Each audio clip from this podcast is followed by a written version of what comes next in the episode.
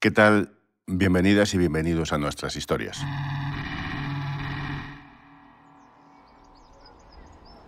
Estamos en el centro de Granada, en el número 14 de la Carrera de la Virgen.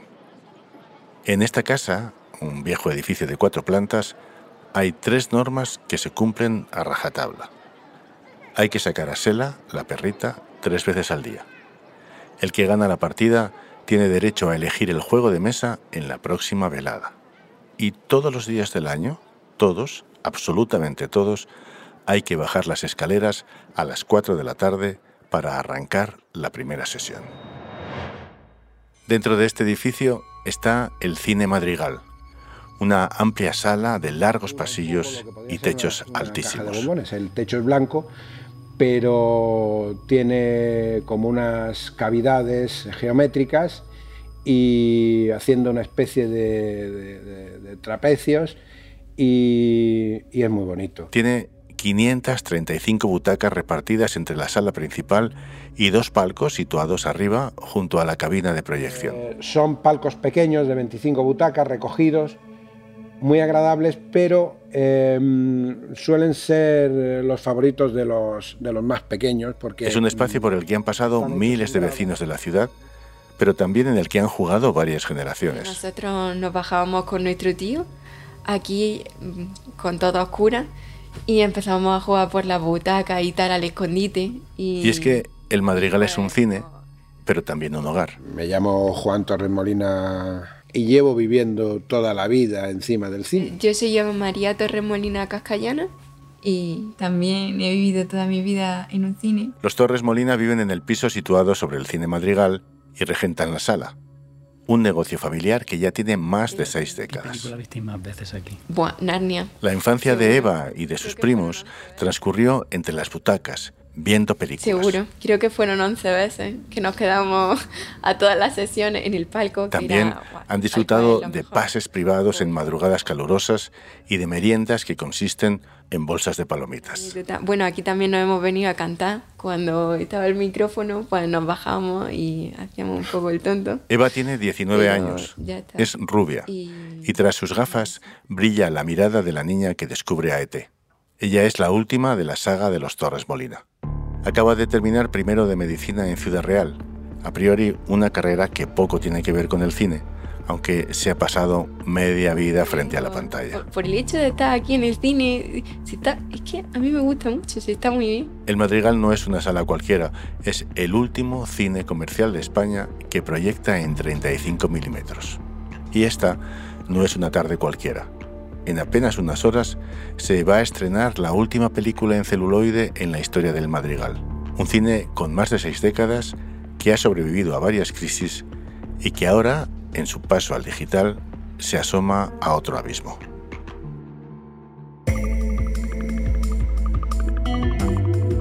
Fuera del radar. Historias más allá de la noticia. En este episodio, el cine de nuestras vidas. Juan Torres Molina es un hombre alto, de pelo canoso. Todavía entra al cine con mascarilla por costumbre, pero se la quita al sentarse en una de las butacas rojas. Sobre ella narra la película del Madrigal. El principio del cine realmente está en, el amor a la fotografía de mi abuelo. Para localizar el auténtico principio de esta historia, de los Madrigal, pero también la del cine, hay que retroceder unos cuantos años. Mi abuelo Manuel Torres Molina era el, el Cartier-Bresson español. Era un fotógrafo de una categoría absolutamente espectacular. De junto a él, junto a Juan, a unas butacas de distancia, está el periodista José Enrique Cabrero, y es él quien sigue contando esta historia. Juan Torres Molina no exagera. Su abuelo Manuel aparece en el diccionario de la Real Academia de la Historia Allí se destacan los avances y descubrimientos que hizo en el campo de la fotografía. Fue una persona de tal calibre que, claro, cuando habla uno de él, pues parece que te quedas un poquito, te empequeñece un poco, dicen madre. El abuelo fue cronista gráfico de la ciudad de Granada desde finales del 19 hasta mediados del 20, cuando falleció. El hijo de Manuel, que también se llamaba Juan, como nuestro protagonista, heredó esa pasión por la fotografía, pero buscaba algo más, algo diferente. Y bueno, me imagino que es parte de la rebeldía de los hijos. Él lo que quería era eh, hacer algo más. y se empeñó en estudiar Derecho, contra la opinión de mi abuelo. Pero antes incluso de terminar la carrera, su destino se retorció. Con el dinero que ganaba haciendo fotografía se fue pagando la carrera de Derecho y una vez que terminó la carrera de Derecho, el ambiente universitario lo llevaba a ir al cine. Y se enamoró del cine. Juan Padre, mitad cinéfilo, mitad hombre de ley, se sacó unas oposiciones en el Ministerio de Trabajo y se estableció en Madrid durante un tiempo hasta que la familia le reclamó de vuelta a Granada. En términos de administración de un hogar, mi abuelo por lo visto era un verdadero desastre. Entonces mi abuela, ya apurada, llamó a mi padre y le dijo, por favor, hijo mío, vuelve a Granada y pon un poco de orden en la cabeza de tu padre. El abuelo Manuel era un artista excelente, pero era incapaz de pensar en otra cosa más allá de la fotografía. Algunas veces no se podían acostar en la cama porque estaba completamente empapelada de fotografías de mi abuelo y de los descartes que hacía de unas sí y otras no. El padre de Juan organizó el estudio de fotografía y ordenó las cuentas de la familia. En esa misma época se puso en venta un solar cercano que hasta entonces ocupaban las caballerizas del ejército. Entonces el ejército se trasladó y esto quedó vacío y él vio la oportunidad de comprarlo. Juan Padre no dudó al decidir en qué podía convertir ese terreno vacío. Compró el solar y le encargó a Prieto Moreno que hiciera el diseño del, edificio del cine. Y así es como el, Cine Madrigal abrió sus puertas en 1961 con un trono para Christie una película alemana dirigida por el argentino Luis César Amadori. Creo que lo haya olvidado. Es posible que lo escondiese mi hija. ¿No conoce a mi hija Christie? No creo tener algún. Pues tiene que conocerla. Es una joven encantadora. Y no es pasión de madre, se lo aseguro. Juan no estuvo solo en este proyecto. La otra mitad del madrigal fue Ana María González Martínez, la madre de nuestro Juan Torres Molina. Una de las pocas mujeres de aquella época que fueron capaces de, hacer la carrera de medicina. Pero tal era su afición por el cine que optó por no ejercer, para dedicarse en cuerpo y alma al madrigal. Se, imbuye tanto de la pasión de mi padre que se incorpora completamente al tema de fotografía y de cine. Con Juan y Ana María al frente, el madrigal vivió sus años dorados. El amor al cine en los 60 dio paso a la gran explosión de los 70 y 80, cuando en Granada empezaron a brotar salas de cine en casi todos los barrios. El Madrigal, el Aliatar, el Goya, el Regio, el Palacio del Cine, el Cine Gran Vía, el Cine Granada, el Cine Príncipe, el Cine Alhambra. Películas como Parque Jurásico, Regreso al Futuro, Los Goonies, Salvar al Soldado Ryan, todas las sesiones, todos los días, el cine siempre estaba lleno. Así durante 40 años.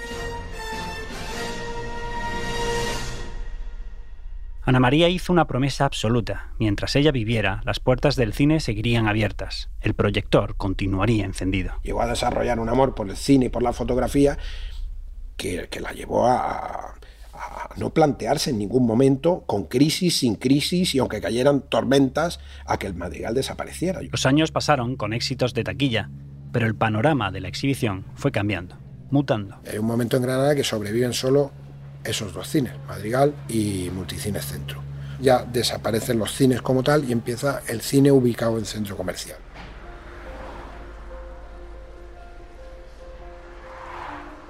Es la época de las multisalas, cines en centros comerciales con 10, 12, 15 pantallas.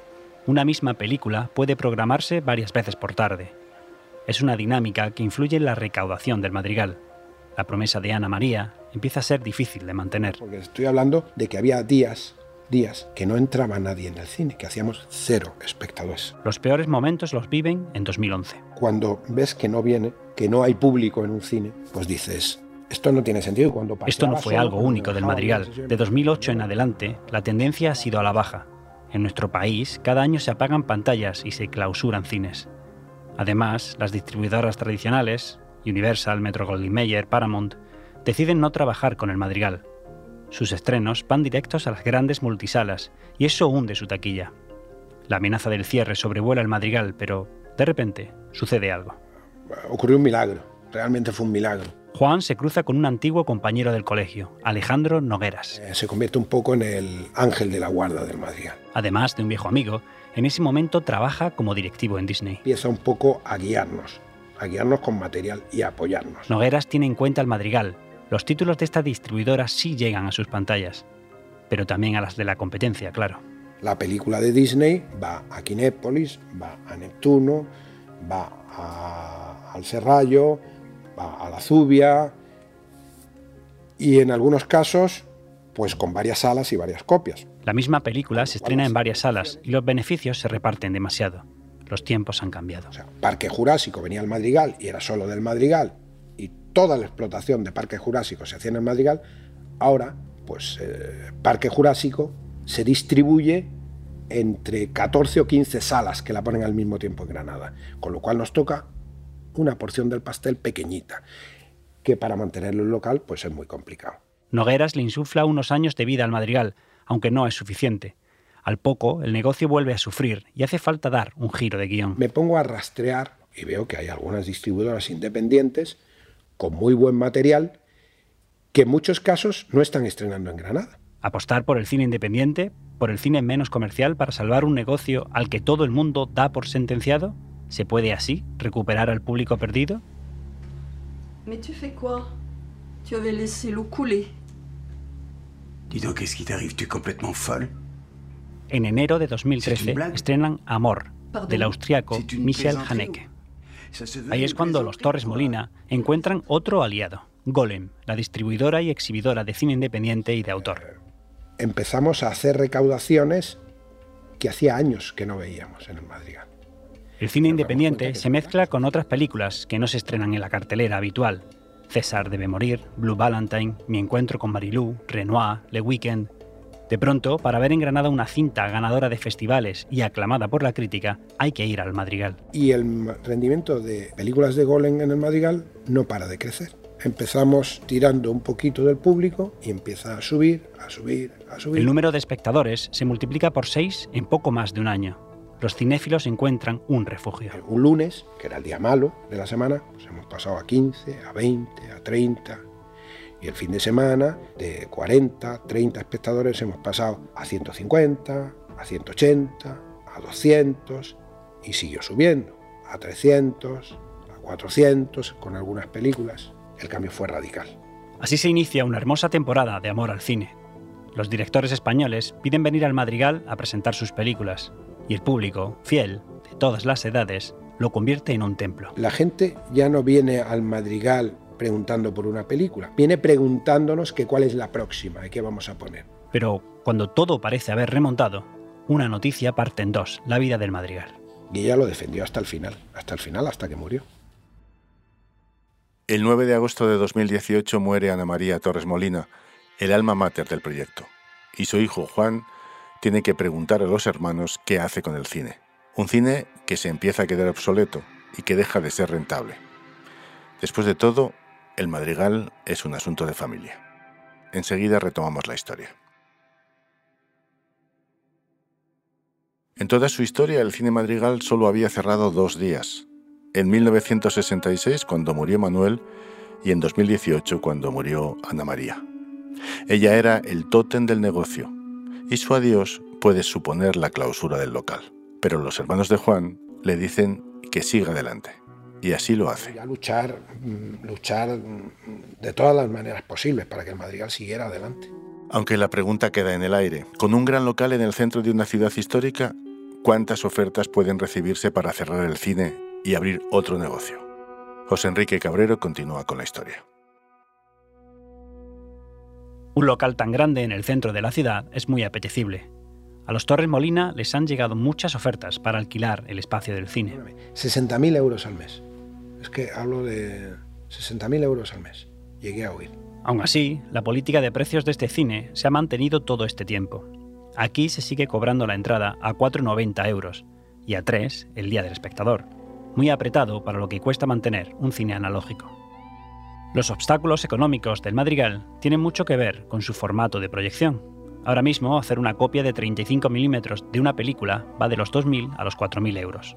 Una digital suele rondar los 100. La situación de hoy es que, desgraciadamente, el 35 ya se muere en España. No hablo solo del Madrigal, hablo de España, porque no hay ningún cine que estrene en 35 en toda España.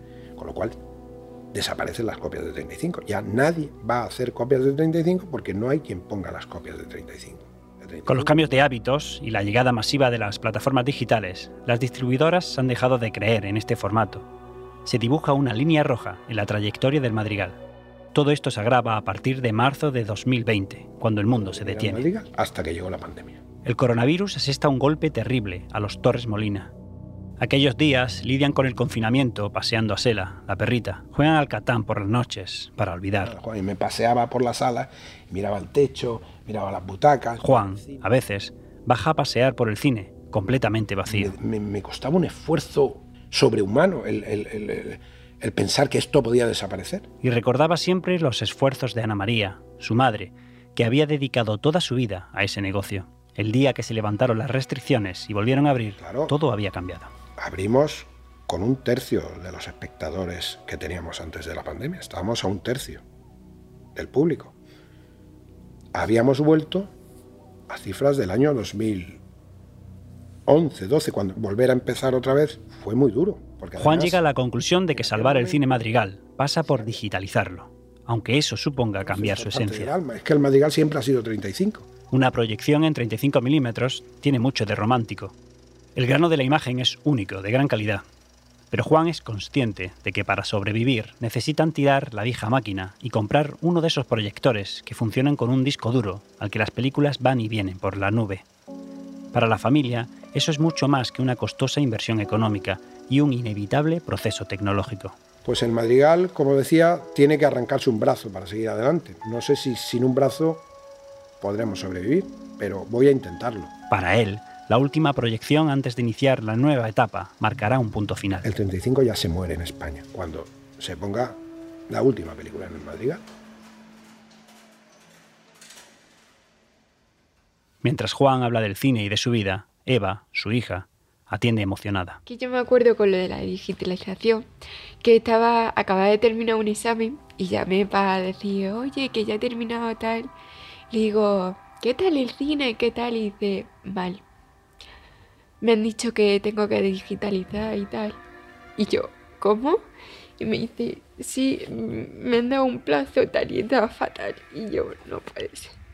El sonido del proyector ha sido la banda sonora de su infancia y adolescencia. Cuando entiende que eso corre peligro, que el madrigal está abocado al cambio, le es difícil contener las lágrimas. Es que no, lo pasa muy mal con el cine y y yo espero que no cierre. Eva está sentada al lado de su padre por una razón, por una promesa. Al terminar su primer año de medicina y regresar a casa, pidió a Juan que le dejara trabajar en el cine. Eh, me han enseñado a proyectar en el proyecto que tiene tela, con todos los engranajes que tiene y por dónde hay que pasarla y que no se líe la película. La sala de proyección es una habitación angosta, de color gris, repleta de interruptores y aparatos. Hay cajas llenas de películas, trozos de celuloide recortados junto a las máquinas. Es la primera vez que Eva pone una película ella sola, la primera vez que abre la lata, que empalma los rollos y que coloca el celuloide. Lo pasa con un cuidado exquisito entre los engranajes y le da el botón para que surja la imagen sobre la gran tela blanca.